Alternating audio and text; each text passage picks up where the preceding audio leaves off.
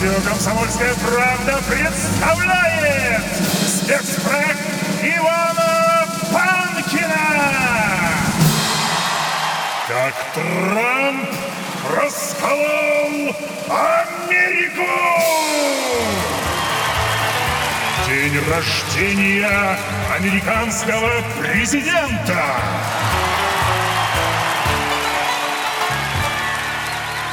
Ladies and gentlemen, please welcome Mr. Donald J. Trump. Часть первая. Дональду Трампу 74 года.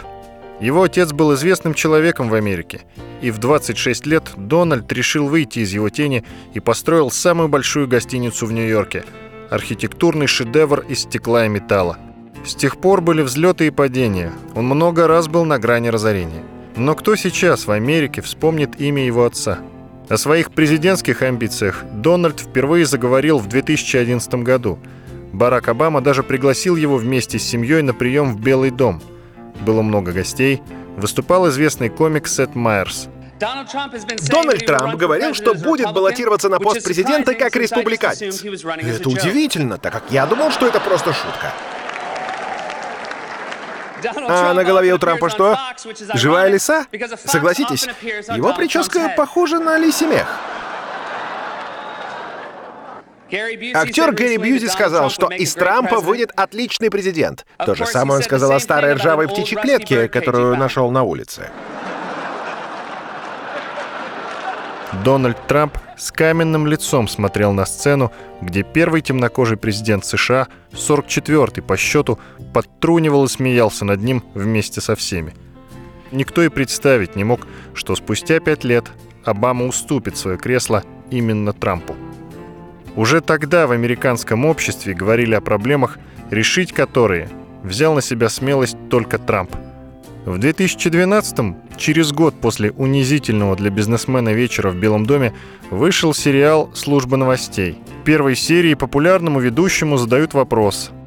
Что делает Америку величайшей страной во всем мире? Многоликость и возможности. Льюис?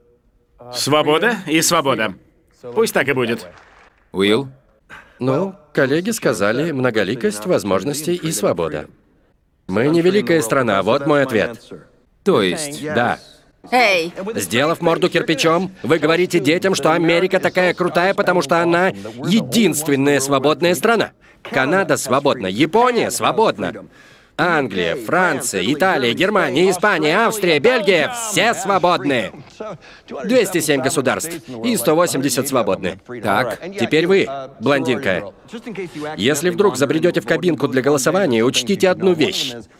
Нет причин утверждать, что мы величайшая страна во всем мире.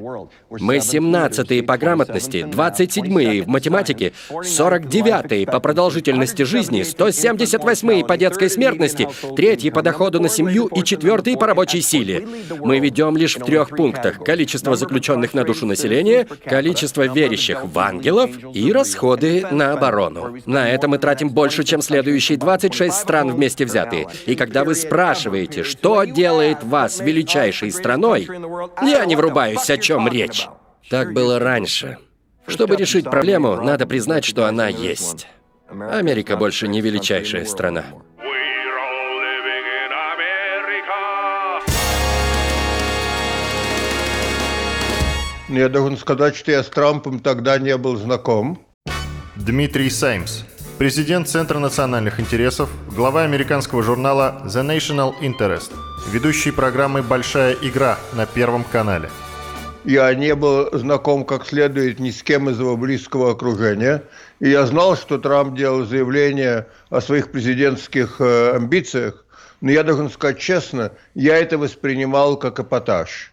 И когда его кампания началась э, в 2015 году, я тоже думал, что это несерьезно, что это просто медийная личность, э, крупный бизнесмен, который хочет э, попиариться, если хотите, потешить свое восприятие себя любимого, но что это серьезный кандидат на пост президента, я не верил до начала 2016 года. Ко мне обратились и попросили меня помогать ему лично и его компании создать э, структуру, которая давала бы ему советы.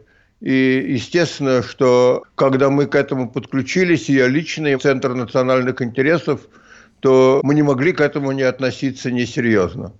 Что касается совета директоров Центра, то э, они одобрили мое приглашение Трампу выступить у нас своей первой внешнеполитической речью, что было весьма противоречиво потому что многочисленные оппоненты Трампа считали, что даже простое предоставление ему площадки для выступления, что это эквивалент поддержки, дает ему легитимность, и они принять это не могли. Но наш совет директоров во главе с председателем совета тогда генералом Бойдом, четырехзвездным генералом, который был единственным а, вот, генералом, получившим четыре звезды который был военнопленником в Вьетнаме, настоящий герой, был в плену 7 лет, прошел через страшные пытки. И это человек, э, которого нелегко запугать. Его планировали на должность главнокомандующего НАТО, он был заместителем главнокомандующего, и он им не стал, потому что сказал, что он очень хочет будущего серьезного для НАТО, и поэтому хочет пригласить туда Россию. Но вот во главе с таким человеком наш совет директоров – плюс наш почетный председатель Генри Киссинджер одобрил приглашение Трампа. Трамп понял, на что нужно давить, на что сделать ставку. Его лозунг «Сделаем Америку великой снова» сделал свое дело. We will make America great again. Я ожидал победу Трампа в 2016 году. Тим Керби, американский журналист, живет в Москве. Клинтон, как сказать, э, неприятная женщина. СМИ очень переувеличили ее э, потенциал и возможности. Может быть, если бы они выбрали э, Сандерса, то все было бы иначе. Хороший лозунг. Э, это помогает. Это э, сделаем э, снова Америку великой. Э, вот это э, выражение, которое теперь переводится на, во всех языках, стал лозунгом э, всех консерваторов, традиционалистов э, всей планеты. Он реально потрогал сердце американцев, которые любят Америку, более традиционные американцы, те американцы, которые любят Конституцию э, и хотят, чтобы э, Америка была э, снова великой, как он сказал. Реально этот лозунг, этот подход были правильные. Потому что у нас, э, как сказать, немало проблем. Почему это важно? Потому что Трамп на самом деле единственный, как сказать, консерватор, кто признает что у нас есть большие проблемы. Обычно демократы ноют, что все плохо, а республиканцы говорят, что нет, мы великие, мы самые лучшие, никто не лучше. А Трамп говорит, мы самые лучшие, но у нас большие проблемы, ребята, мы теряем страну. А, и так и есть. А, и реально мы это видим прямо сейчас на улицах а, Америки, потому что мы видим, как либералы а, показывают свои мышцы, да, и э, многие чувствуют, как будто они теряют Америку. И он э, почувствовал эту волну и перепрыгнул на нее. Тем не менее, и сегодня, спустя 4 года после выборов, в разгар новой президентской гонки, Трампа по-прежнему высмеивают и оскорбляют. Сейчас его ненавидит так много людей, что иногда, кажется, ненавидят все. Но главное, его презирают лидеры мнений, звезды Голливуда. От Мэрил Стрип, Роберта Де Ниро.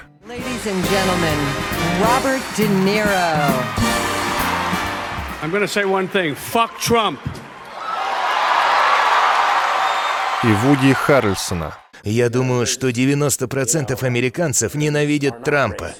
Помню, как Джесси Вентура однажды пригласил меня на обед с Трампом и его невестой. Мы отправились в башню Трампа. Знаете, бывают такие ужины, которые трудно высидеть. Это был худший из них. Самый невыносимый. И как можно уважать президента, с которым ты не можешь досидеть даже до конца долбанного ужина? Я не мог выдержать ужин с этим ублюдком, а теперь он мой президент. Ну да и черт с ним. Трамп не выполнил свое главное обещание избирателям – покончить с расколом, царящим в американском обществе. Фрагмент предвыборной речи Трампа в 2016 году. Президент Линкольн столкнулся с невиданным для его времени расколом страны. Надеюсь, что мы сможем взять с него пример и победить раскол, с которым мы сталкиваемся сейчас.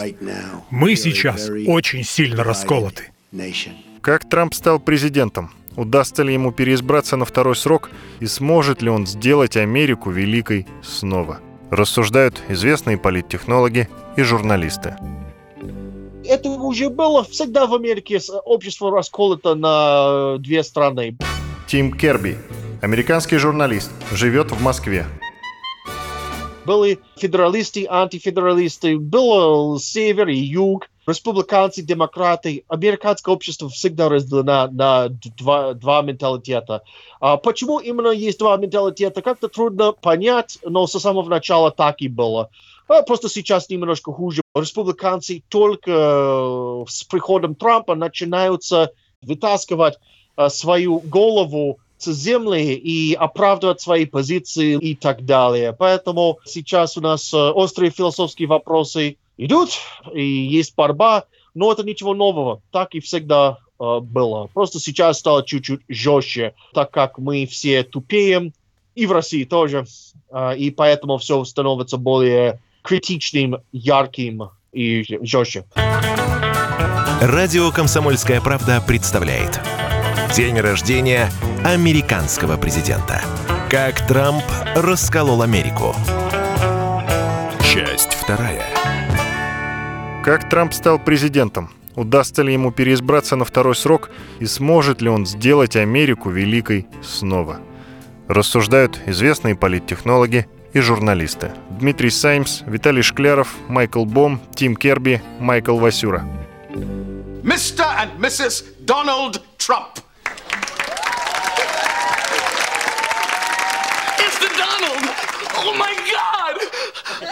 Трамп, он говорит грубо и ведет себя грубым. И он был недостойным быть президентом, и в последних трех лет показал себя недостойным быть президентом. Майкл Васюра, американский журналист, живет в Москве, постоянный гость российских ток-шоу. Я жил в Нью-Йорке. А в Нью-Йорке все поняли, что Трамп более как клоун. И давно, да, он был известен. В 80-х его всегда упоминали в таблоиде. Я из Мичигана, и я помню из моей детства, даже в 90-х, Трамп был известен как богатый человек. И простые американцы приняли его как успешный бизнесмен. Он тоже играл роль босса на реалити-шоу, и большинство американцев знали его из этого. И там на шоу показал себя адекватным, компетентным. Конечно, режиссеры сняли все, чтобы он выглядел авторитетным. Но этот был очень успешным предвыборным рекламой. Я, как и все, смотрел на опросы и думал, что Хиллари победит. Дело не в том, что я поддержал Хиллари, дело в том, что я был против Трампа. И в этом году то же самое будет. Он уже в 2016 году и, честно, до этого показал себя неадекватным. Он для русскоязычных людей чаще всего я описываю его как Жириновский, если бы Жириновский никогда не читал книгу в своей жизни. Я хочу поздравить всех американцев, которые добились победы Дональда Трампа. Они ликуют. Поздравить всех наших граждан, которые тоже косвенно болели за победу Трампа. Мы выпьем по бокалу шампанского. Это наша общая победа. Это праздник. Обязательно будут положительные изменения. Трампом была такая интересная история. Первые демократические дебаты э, и первые республиканские дебаты я смотрел, работая и сидя в Рио-де-Жанейро. Первое, кто мне бросился в глаза, тогда было, по-моему, 17 кандидатов, это был Берни Сандерс и Трамп. Виталий Шкляров, научный сотрудник Центра российских и евразийских исследований Гарвардского университета. Как политтехнолог работал с Ангелой Меркель, Берни Сандерсом, Бараком Обамой и Дмитрием Гудковым. Я тогда еще сказал своей супруге, что ну вот точно победит Трамп, ну или, по крайней мере, сказал, очень-очень интересная личность и Трампа, и очень интересная личность Сандерса. Как того захотел в случае жизни, буквально через 3-4 месяца я уже работал в команде Берни Сандерса, и, собственно, весь год до его снятия с выборов был в его команде. И до последнего был уверен, что Трамп попадет однозначно во второй тур, И, конечно же, попадет туда и Берни Сандерс. Как-то это чувствовалось и виделось, что Трамп очень интересно харизматичный, другой тип политика, чем привыкла Америка. В равной степени, как и Берни Сандерс был новинкой и чем-то из ряда вон выходящим. Скажу честно, что в ночь выборов в Вашингтоне в пресс-клубе в национальном я как раз вел в эфире в прямом телепередачи комментарии и в реальном времени следили за результатами выборов. Я был, как все аналитики, либо социологи, либо политологи, был уверен, что выиграет Хиллари. И я ошибался. Я думал, что это дилетант. Майкл Бом, американский журналист, живет в Москве, постоянный гость российских ток-шоу. Это человек, который хорошо нашел себя в области недвижимости. Он был удачным в области развлечений, то есть он был телевизионным ведущим. Конечно, передача такая гламурная, но он нашел свое место там. И я бы очень хотел, чтобы он остался там, но он решил пробовать политику, и мы имеем то, что мы имеем сейчас. У него есть свои сторонники, безусловно, это глупо отрицать, что у многих американцев он популярен, но я считаю, что его место пусть в недвижимости, пусть в качестве телевизионного ведущего. На протяжении многих лет у кормила американской власти менялись политические партии. Дмитрий Саймс, президент Центра национальных интересов, глава американского журнала The National Interest, ведущий программы «Большая игра» на Первом канале.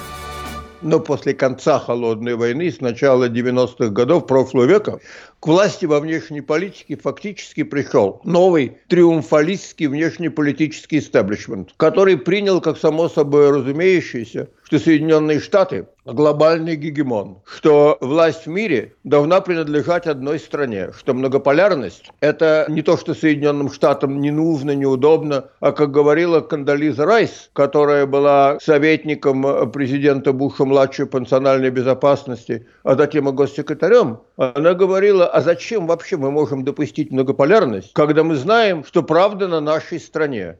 А Трамп на все это сказал. Достаточно нам всего этого глобализма, достаточно нам всем этих гуманитарных интервенций, достаточно всех учить жить и платить за это американскими огромными деньгами и американскими жизнями. И давайте лучше сосредоточиться на том, что действительно для Соединенных Штатов актуально. На безопасности самой Америки и на, естественно, преуспевание американцев. И вот под этим углом зрения он сказал, он хочет посмотреть э, на все союзы. И был вот очень интересно наш диалог по поводу будущего НАТО. Большинство людей, которых я рекомендовал, чтобы давать советы его компании, это все были люди с большим опытом, либо старшие генералы, либо люди на уровне замминистров разных администраций, в том числе, кстати, и Обамы – они все вот занимали позицию, что надо э, НАТО сохранить, потому что в значительной мере американская мощь приходит от американских союзов, и что можно НАТО реформировать, но в принципе, что это такое для Соединенных Штатов фундаментальный интерес – сохранить и усилить НАТО, что ничего не должно делаться, чтобы этот союз могло поставить под сомнение. Трамп, в принципе, не возражал этому. Но он сказал, а вот э, пусть мне объяснят, а что для нас конкретно НАТО делает. И Трамп стал спрашивать, а что мы забыли в Ираке? А что мы забыли на Украине? А почему для нас так важно, чтобы Крым принадлежал Украине, а не России? Но вот как эти вопросы можно не задать, мне кажется, вот нормальному, свежему человеку, глядящему в народные отношения, ну, это просто трудно представить. Но в Америке вот эти вопросы даже отучились задавать. А эти вопросы были естественны для значительного числа, даже для большинства нормальных, практичных, прагматичных американцев. И им понравилось поэтому. Это новая, свежая риторика Трампа, который сказал, что он хочет по-новому посмотреть на роль Америки в мире через призму американских национальных интересов. Избиратель был разочарован в истеблишменте и той, и другой партии, и республиканцев, и демократов. Все это избирателю надоедало, заученные стереотипы, пустые лозунги. We will make America great again. Нужно понимать, что история с слоганом, она важна, конечно же, безусловно. Виталий Шкляров, научный сотрудник Центра российских и евразийских исследований Гарвардского университета. Слоган «Yes, we can» помог Обаме в равной степени сделать Америку великой помог во многом Трампу. Но нужно знать предысторию, почему он помог. Во-первых, этот слоган гениален не только потому, что это красивый слоган, но и потому, что он в нужное время, в нужном времени. В равной степени, как Берни Сандерс 30 лет подряд с сенаторской трибуны говорил одни и те же вещи, но в определенный момент, в 16-15 году, эти же слова упали в нужную почву и проросли семена. Он говорил, что enough is enough, хватит уже. Так вот, сделать Америку великой нужно понимать для республиканцев вообще изначально культовый, исторически важный аргумент, потому что в истории республиканской партии, а напомню, Трамп это представитель республиканской партии, одним из самых выдающихся президентов за всю историю считается Рональд Рейган. Трамп использовал тот же самый слоган, который использовал когда-то для своей феерической победы Рональд Рейган. Тем, кто потерял надежду, мы вернем надежду и позовем в крестовый поход, призванный сделать Америку снова великой. Поэтому это не просто отсыл к тому, что Америка должна выйти из рецессии и стать опять великой. Это не просто отсыл, что Америка потеряла свои лидирующие позиции во многом в мире и изменила своим коренным ценностям. Это не только отсыл противопостояния демократов против республиканцев, но это самый главный отсыл к тому, что опять республиканцы должны стать частью вашингтонского истеблишмента и, самое главное, войти в Белый дом. Это отсыл к их главному историческому коду Рональду Рейгану. И в этом смысле, конечно же, это гениальная фраза, тем более в стране, которая была измучена вот таким достаточно либеральным дискурсом, как считал Трамп, и как он, в принципе, правильно угадал. Трамп сказал, я бизнесмен, я создал первоклассную компанию, я сделал себя миллиардером, я сделаю тоже для Соединенных Штатов и для американских граждан. Дмитрий Саймс. И я буду жестко защищать американские интересы. Вот не надо мне для ощущения американского величия, чтобы Соединенные Штаты были каждой бочке затычкой. Фрагмент предвыборной речи Трампа в 2016 году. Почти каждый четвертый американец в самом трудоспособном возрасте не имеет работы. В каждом пятом домохозяйстве никто не работает. 45 миллионов американцев получают продовольственные талоны, а 47 миллионов живут в бедности. Страдают небогатые горожане, страдают афроамериканские и латиноамериканские общины. Мы обманули их надежды. Радио «Комсомольская правда» представляет День рождения американского президента. Как Трамп расколол Америку. Часть вторая. Как Трамп стал президентом? Удастся ли ему переизбраться на второй срок и сможет ли он сделать Америку великой снова? Рассуждают известные политтехнологи и журналисты. Дмитрий Саймс, Виталий Шкляров, Майкл Бом, Тим Керби, Майкл Васюра. Фрагмент предвыборной речи Трампа в 2016 году. Мой план в области безопасности обезопасит наших бедных. Мой план покончит с коррупцией, гигантской коррупцией в правительстве. Мы с этим покончим. Мы осушим Вашингтонское болото и заменим его новым правлением, народным. Он сказал, что он старается победить болото. Все плохо, все тормозит, застой в Вашингтоне. И, к сожалению, он uh, прыгнул в болото, чтобы спасти ситуацию, и он то там застрял. Тим Керби, американский журналист. Он призывает народ любить страну, он призывает народ понимать страну, ее принципы, ее конституцию и восстановить эти идеи. За это он стоит как, как герой, потому что остальные вели нас по пути, просто антипуть. Путь к сатане. Я человек, кто думает, что идеология имеет очень большое значение в обществе. Без идеологии у нас только тогда есть скрытая, непонятная идеология в подсознании. Но это очень важно, и он реально ориентирует своих людей общество думать об этой идеологии и восстановить ее. И это очень важно, чтобы Америка выжила ближайшее поколение. Потому что если мы забудем все, которое делало нас, как сказать, великой страной, в принципе, то все будет плохо. Очень плохо. Вы помните, да, очень скандальное высказывание Хиллари. Она долго расплатилась э, за это. Майкл Бом, американский журналист. Она некорректно сказала, что те, кто голосует, поддерживает Трампа, они ниже плинтуса, скажем так. То есть они вызывают презрение. Знаете, если грубо обобщать, вы могли бы поместить половину сторонников Трампа в то, что я называю корзиной достойных сожаления. Верно? Они расисты, сексисты, гомофобы, ксенофобы, исламофобы, все что угодно – и, к сожалению, они такие люди. Это ее мнение. Но это люди, которые разделяют точку зрения Трампа по поводу ксенофобии, по поводу глобализма. Они антиглобалисты, они считают, что в Америке многие живут плохо из-за мексиканцев, из-за иммигрантов, из-за Китая. Это популизм, и этот популизм нашел свой положительный отклик у них, как везде. И Трамп, надо сказать, он хорошо пользуется этим популизмом. Фрагмент предвыборной речи Трампа в 2016 году. Я верю в будущее и знаю, что оно будет великим. Мой экономический план обеспечит создание 25 миллионов рабочих мест за 10 лет. Сейчас наши рабочие места уходят из страны. Они уходят в Мексику и в другие страны. Посмотрите на Китай. Наши торговые соглашения с ними просто чудовищны. Позор, что наши власти это допустили. Я уверен, что он не лукавил. И я думаю, что в основе своей эти убеждения у него и сохранились. Дмитрий Саймс, президент Центра национальных интересов, глава американского журнала The National Interest. Его слабостью является отсутствие команды, умение строить команду, команду единомышленников.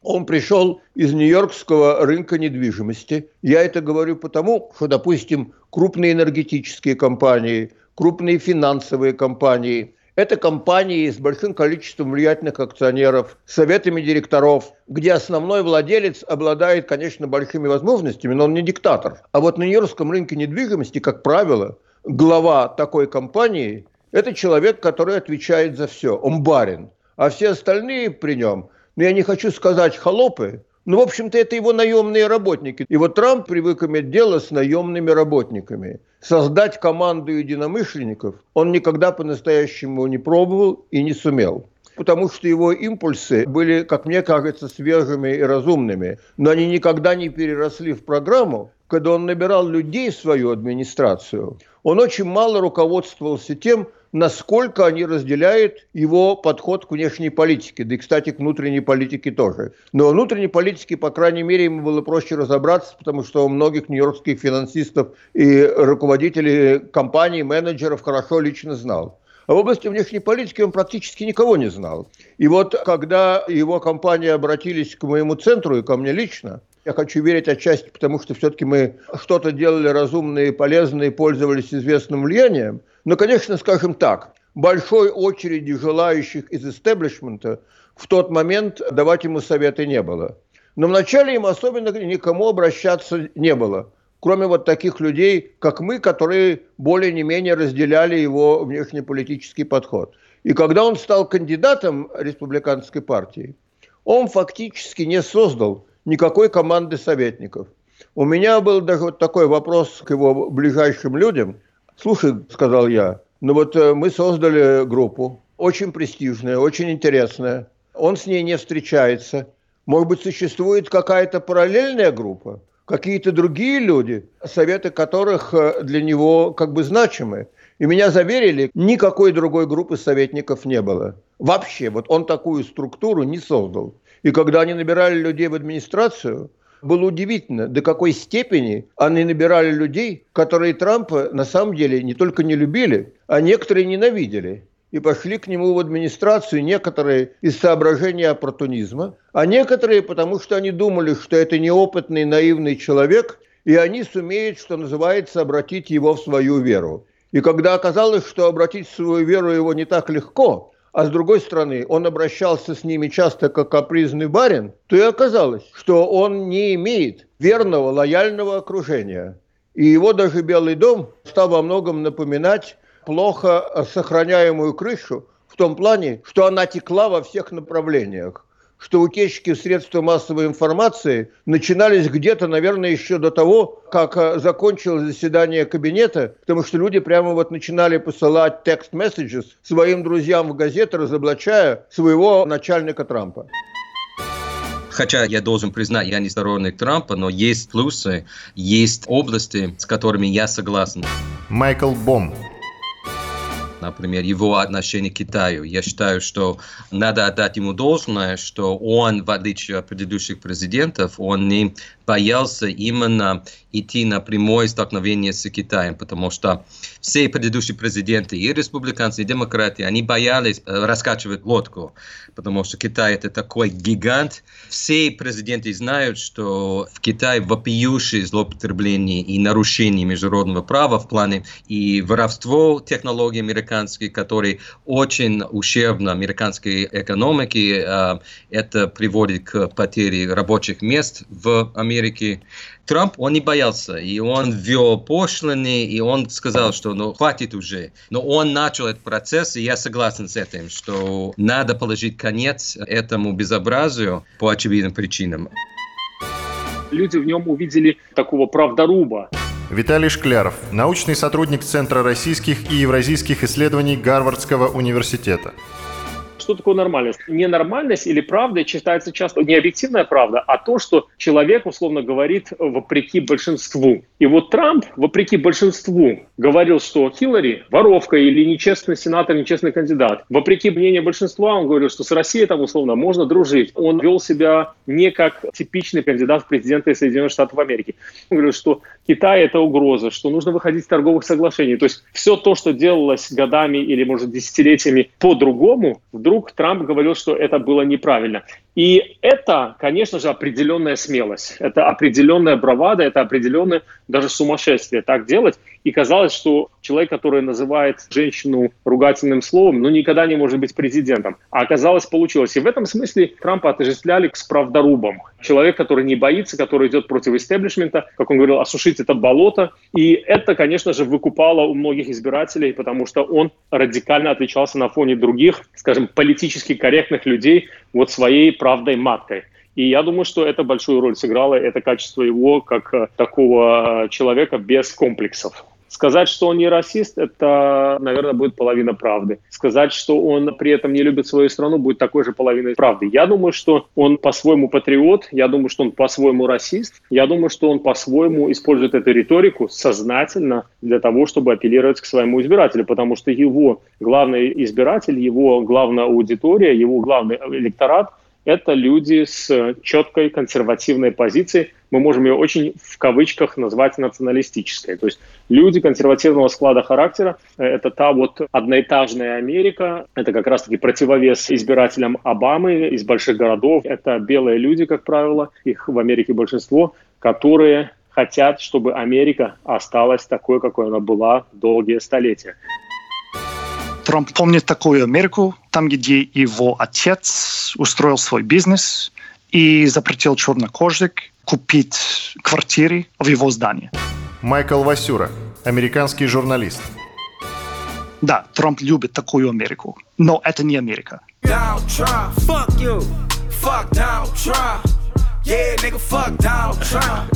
Yeah, yeah, fuck Donald Trump. Как Трамп расколол Америку. Часть четвертая. У него очень много противников, и политика не такое простое дело. Тим Керби, американский журналист. Буш-младший, как президент, сказал однажды, это было бы намного проще, если я был диктатором. Вот в чем проблема. Что люди, простой народ, они голосуют всегда за диктатора когда мы голосуем за президента, мы голосуем за фантазийную ситуацию, где человек приходит и делает все, что обещает. Такого не может быть. Система не дает. Никакой президент не делал все, что он обещал. Обама тоже. И Клинтон, и Буш старший, и младший, и Рейган, и так далее. Трамп считает, что главный враг – это Китай, безусловно. Он не начал ни одной новой войны. Он это сделал. Если он держится до ноября, он будет единственным президентом Америки, кто не начал новую войну. Офигеть.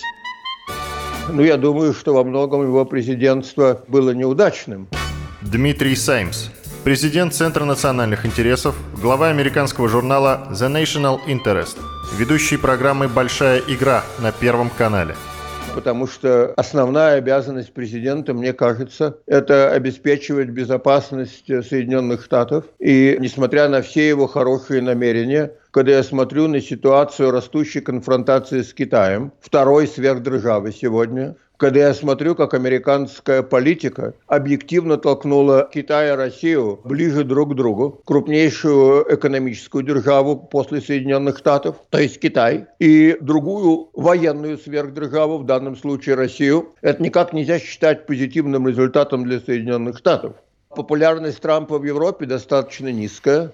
Я вообще не знаю, где в мире, кроме Израиля, он по-настоящему популярен. Ну и второе, что ты ожидаешь от президента – это чтобы он обеспечивал внутреннюю безопасность страны. И я сейчас в первую очередь говорю о эпидемии, и тут, конечно, он э, не проявил твердого, компетентного, стратегически мыслящего руководства. Ну и, наконец, действительно, он заслуживает критики за ту поляризацию страны, которую он позволил, во многом поощрял. Я уважаю его твердость, несгибаемость, но, в общем-то, когда он с самого начала практически решил, что он будет обращаться в основном к своей электоральной базе и игнорировать всех других, то это, конечно, была не очень мудрая политика. Именно сегодня он поэтому так уязвим. Но вот я вам приведу пример. Он был популярен среди белого среднего класса, включая таких э, относительно преуспевающих американцев.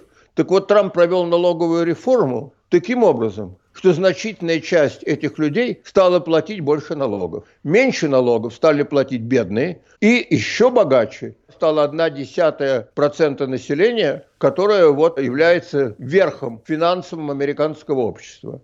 Приведу вам такой факт, что если человек платит налоги в Соединенных Штатах со своего заработка, то его сейчас выплаты только федерального налога могут доходить до 37%. Добавьте к этому налог штата, добавьте местные налоги, добавьте налоги на недвижимость, вы обнаружите, что вот такой преуспевающий, но небогатый американец платит сегодня до 60% своего заработка на разного рода налоги. А теперь вы обратитесь к корпорациям, к тем, кто по-настоящему очень и очень богат. Вы обнаруживаете, что для корпораций самый высокий налог на прибыль 13%. Сравните 37 и 13. И кроме того, вот все лазейки, которые были для крупных корпораций, для миллиардеров, не платить какую-то часть налога, они не только сохранились для этой категории, но и расширились. И поэтому вы увидите, что белые в основном пригороды, которые во многом поддерживали Трампа в 2016 году, что он там значительно потерял поддержку, потому что это категория людей, которая поддерживала Трампа. Они думали, что он будет отражать их интересы, он для них что-то сделает. А оказалось, что в результате его реформ они платят больше налогов. Почему? Я уверен, что не потому, а, что Трамп вот так взял и сознательно задумал а потому что Трамп тот президент, который управляет во многом с помощью Твиттера. Твиттер его – это интересный феномен. Виталий Шкляров, научный сотрудник Центра российских и евразийских исследований Гарвардского университета. Трамп создал себе единственный пресс, вот такой пул в виде своего аккаунта в Твиттере, что достаточно с политтехнологической точки зрения очень интересно и очень-очень умно, потому что одно дело пытаться найти консенсус с десятками разношерстных мнений различных журналистов. Другое дело, так сказать, в одностороннем движении подавать информацию с какой-то политической минимальной корректностью. И в этом смысле, конечно же, его Трамп и его твиттер-аккаунт – это сильнейшее оружие. Трамп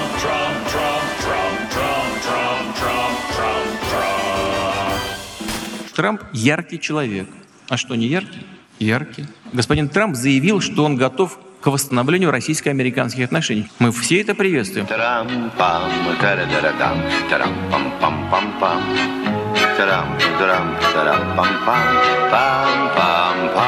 Его принципиальные позиции, они близки к позициям России. Майкл Бом, американский журналист. Например, по поводу Крыма. В 2018 году он сказал, я не понимаю, почему такой шум. Ведь русские там живут, они голосовали за присоединение. Консенсус в Вашингтоне, что это оголтелые аннексии, Да, он согласился на санкции только потому, что был такой консенсус в Конгрессе, поэтому его руки были связаны, это особенность американской демократы.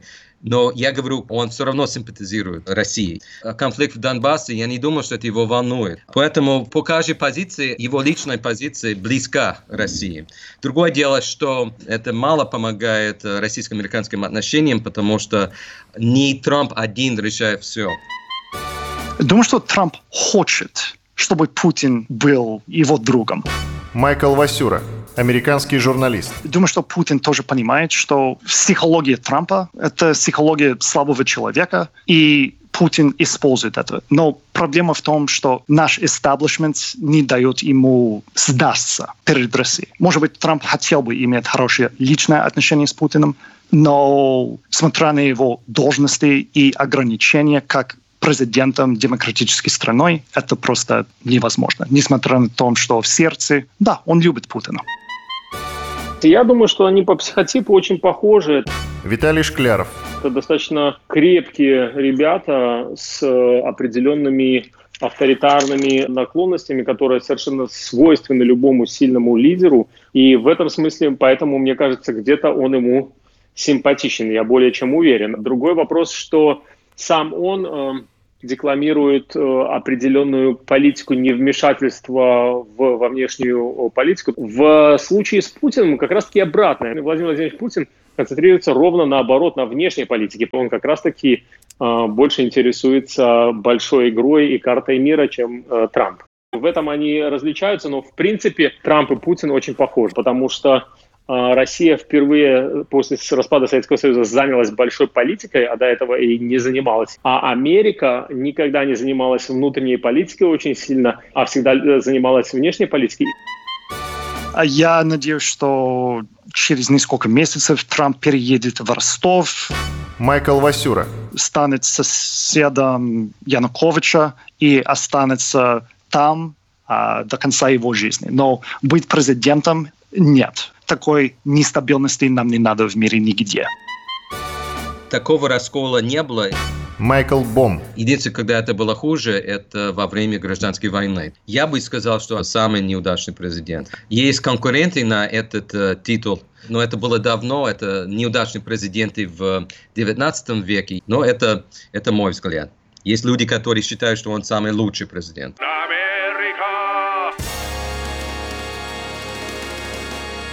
Я бы не желал, если речь идет о, о крупных э, державах, э, я думаю, что победа такого лидера, такого типа, я думаю, что ничего хорошего не будет. Это, это рост популизма, это рост э, ксенофобии, со всеми вытекающими отсюда последствиями.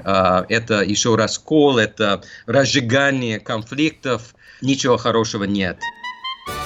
Я попробую погадать, что было бы, если бы был Трамп в России. Виталий Шкляров. С одной стороны, конечно же, наверное, было бы это хорошо, потому что сделать Россию великой было бы здорово. С другой стороны, э, было бы в равной степени, наверное, нехорошо, потому что авторитарные замашки Трампа могли довести его до бог знает чего, может быть. И кто знает, каким бы авторитарным, э, кошмарным стал бы тот же Трамп, где бы он не был связан э, институтами судов, э, Конгресса и большого влиятельного общественного мнения.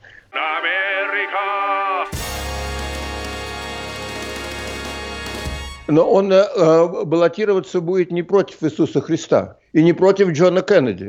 Дмитрий Саймс. Он будет баллотироваться против Джо Байдена, человека 78 лет, не очень впечатляющего, на котором сказывается возраст, и который во многом должен э, ориентироваться на свою базу демократической партии, которая становится все более и более леворадикальной. И если Трампу удастся представить Байдена как опасного леворадикала, Байден заявил, что если вот ты черный, но собираешься голосовать за Трампа, то ты не настоящий черный. И Трамп это всячески высмеивал. Он хотел напомнить белым избирателям, что если они белые, то, в общем-то, им имеет смысл голосовать за Трампа, а не за Байдена. И в Америке по-прежнему все говорят о демографических тенденциях, которые никак не способствуют белому населению.